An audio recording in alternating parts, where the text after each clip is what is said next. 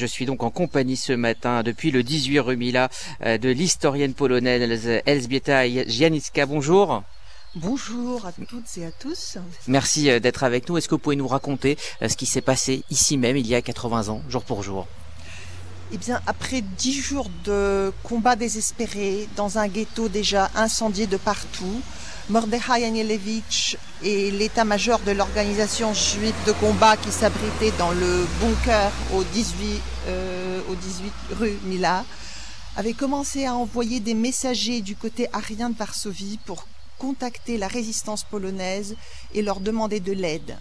Il ne s'agissait pas d'une aide armée, euh, mais des plans des égouts et des cachettes du côté arien. Euh, la plupart de ces messagers ne sont jamais parvenus à leur destination. Ils étaient dénoncés par les maîtres chanteurs polonais qui encerclaient le ghetto euh, systématiquement tous les jours. Mais deux des messagers finalement sont parvenus ont parvenu à contacter la résistance, la résistance polonaise, qui leur a dit d'attendre une réponse. Le plus jeune des messagers s'était rendu compte qu'en fait c'était une un moyen de leur faire perdre du temps alors qu'ils euh, n'avaient pas de temps à perdre. C'est le moins qu'on puisse dire. Donc euh, euh, ce Semcharotem que je viens de mentionner euh, a décidé de monter une expédition de sauvetage euh, sans en avoir vraiment les moyens.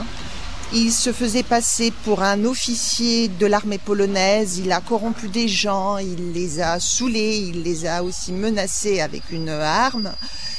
Et euh, résultat de l'opération, euh, ils sont arrivés sur ces lieux même euh, la nuit du 8 au 9 mai 1943, euh, la nuit qui a suivi le massacre dans le bunker. Alors la question euh, mémorielle est depuis euh, une dizaine d'années un, sujet de discorde hein, entre Israël et la Pologne. Euh, on peut peut-être rappeler les origines de cette discorde, les travaux de l'historien Jan Gross.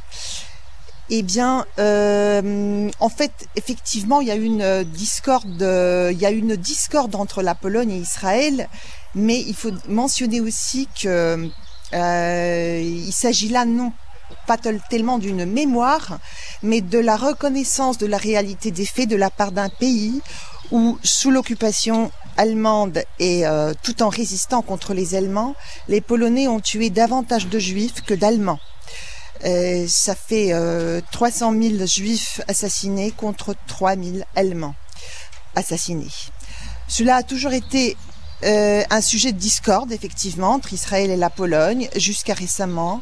En 2018, les premiers ministres polonais et israéliens ont signé une déclaration conjointe qui mettait en équivalence l'antisémitisme, phénomène meurtrier bien réel qui a abouti à la Shoah, et un antipolonisme imaginaire.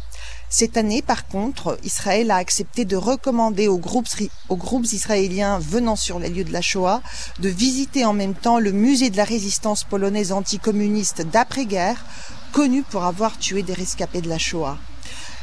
La discorde permanente, en revanche, caractérise les rapports entre la dictature électorale polonaise actuelle et la recherche sur la Shoah en Pologne une recherche qui a connu un essor considérable à la suite des travaux de Jan Gross publiés à partir de l'an 2000.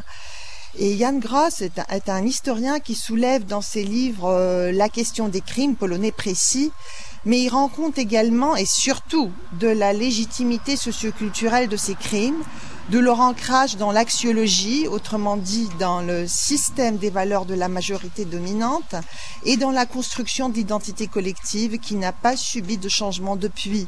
Et je pense que c'est là effectivement que le bas blesse. Mmh. Alors euh, la Pologne compte hein, 6500 justes parmi les nations, c'est le nombre le plus élevé euh, au monde, mais il faut effectivement le mettre en parallèle avec les 3 millions de juifs qui vivaient en Pologne avant la Shoah. Euh, dans vos travaux, vous parlez d'observateurs participants.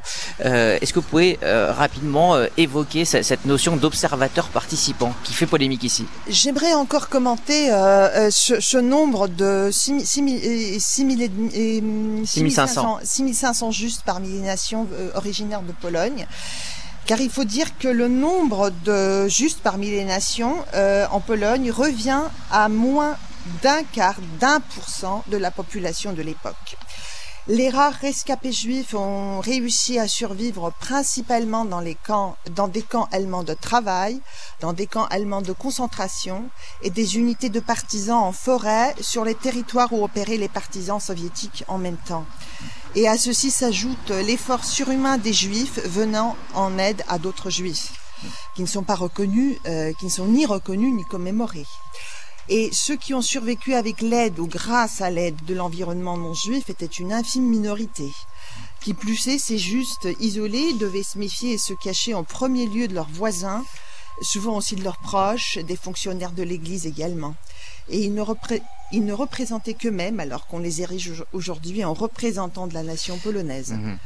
Alors nous sommes donc là au, cœur hein, du, ghetto de Varsovie. vous avez dénoncé la, justification de l'antisémitisme dans l'aménagement en fait de, l'espace polonais. Est-ce que vous pouvez nous expliquer comment la mémoire a été organisée peut-être dans un premier temps et depuis quelques années ici?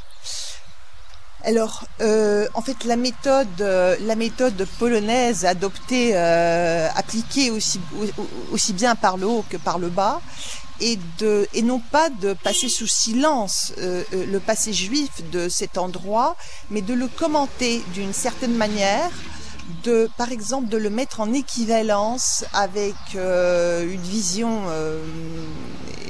une vision très particulière et très tendancieuse du sort des Polonais, euh, aussi bien pendant la guerre que euh, avant et après. Donc euh, voilà, on a cette mise en équivalence absolument scandaleuse